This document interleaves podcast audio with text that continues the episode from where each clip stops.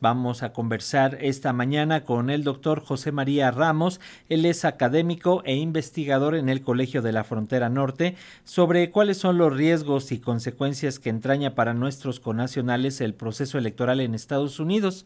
Doctor, ¿cómo está? Buen día. Gracias por tomar la llamada. ¿Qué tal, Francisco? Buen día. Un saludo a la audiencia. Gracias, doctor. Por favor, coméntenos qué riesgos ve usted que este eh, asunto que se está generando allá en Estados Unidos. Ya empieza también a caldearse el ánimo electoral y, y, evidentemente se está tomando la migración como bandera, ya sea para regularla o para criminalizarla. Así es, Francisco. Mira, pues eh, hace un par de años cumplimos 200 años de relaciones diplomáticas con los Estados Unidos y ha sido en materia de inmigración espacios de cooperación, conflicto y tensiones, tanto binacionales como fronterizas. Desde ese punto de vista, considero que en la actual coyuntura, al igual que en el primer periodo de, eh, del, primer periodo del proceso electoral del entonces Cantor Trump, donde se, polarizó bastante el tema de migración eh, y la movilidad humana en Estados Unidos, hacia Estados Unidos, creo que en esta coyuntura va a ser igual. Es decir, estamos en un momento en donde lo que no, lo que no habíamos visto, pues este, prácticamente en la historia de las relaciones diplomáticas, que dos estados tan importantes desde el punto de vista comercial y económico como son los estados de Texas y Florida, estén manejando toda una agenda muy restriccionista, muy crítica con los flujos eh, migratorios irregulares, pero que contradictoriamente benefician a su estado. Entonces, pues mira, es parte de lo que vamos a ver. Yo creo que ayer la comparecencia de la canciller Bárcena va en el sentido de tratar de reducir estas tensiones, sin embargo va a ser muy complejo. ¿Por qué? Porque México va a seguir siendo un actor clave y el tema de la migración y la movilidad urbana va a ser un tema sin duda alguna relevante. Doctor, en este sentido, ¿qué nos puede señalar de eh, después de este fin del título 42, que en nuestro país se vive un repunte del flujo migratorio, pero ¿qué está sucediendo allá en Estados Unidos?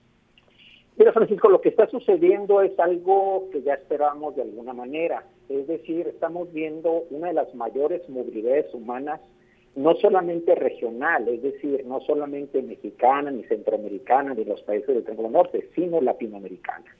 Particularmente estamos viendo una gran movilidad de tres países con los cuales Estados Unidos tiene una serie de tensiones políticas, ideológicas y no obstante ha generado ciertos mecanismos de recepción, como son el caso de Cuba, Nicaragua, Venezuela.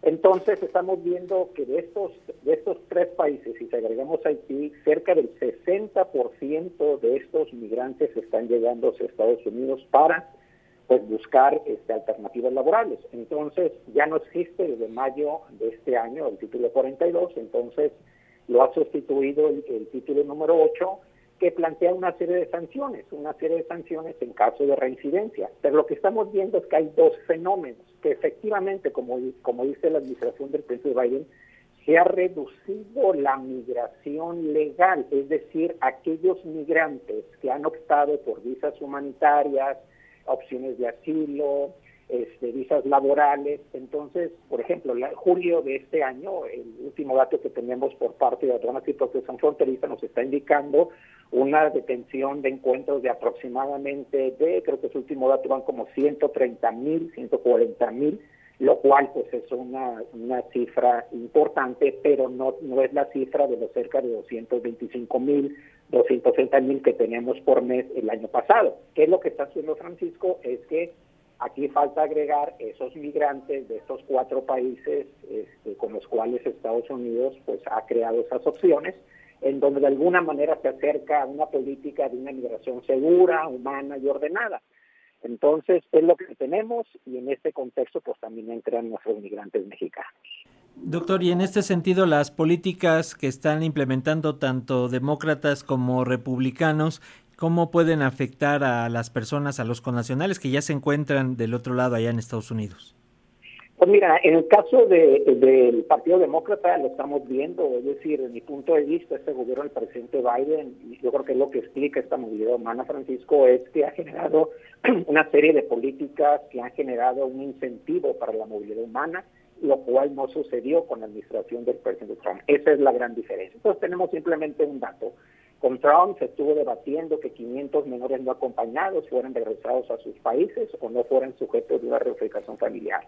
A tres años de la administración del presidente Biden tenemos cerca de 78 mil menores no acompañados que están en proceso de reunificación familiar, que se encuentran en Estados Unidos. Es decir, hay una diferencia de fondo, pero ¿qué es lo que está sucediendo?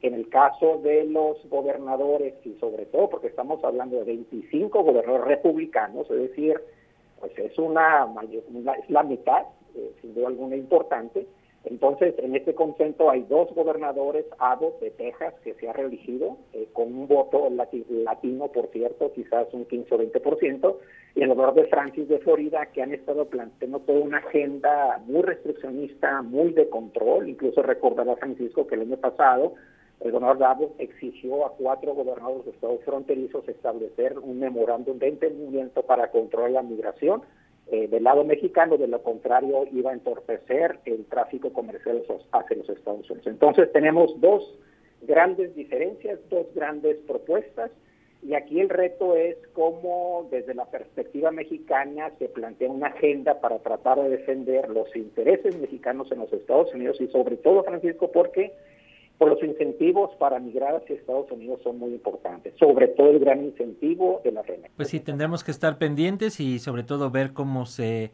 endurecen o de qué manera van a tratar de eh, buscar este voto latino y sobre todo de los mexicanos allá en Estados Unidos. Doctor José María Ramos, académico e investigador en el Colegio de la Frontera Norte, como siempre un placer platicar con usted en los micrófonos de Radio Educación y que nos dé más luz en esto. Encantado, Francisco. Un abrazo. un abrazo. Hasta pronto, doctor.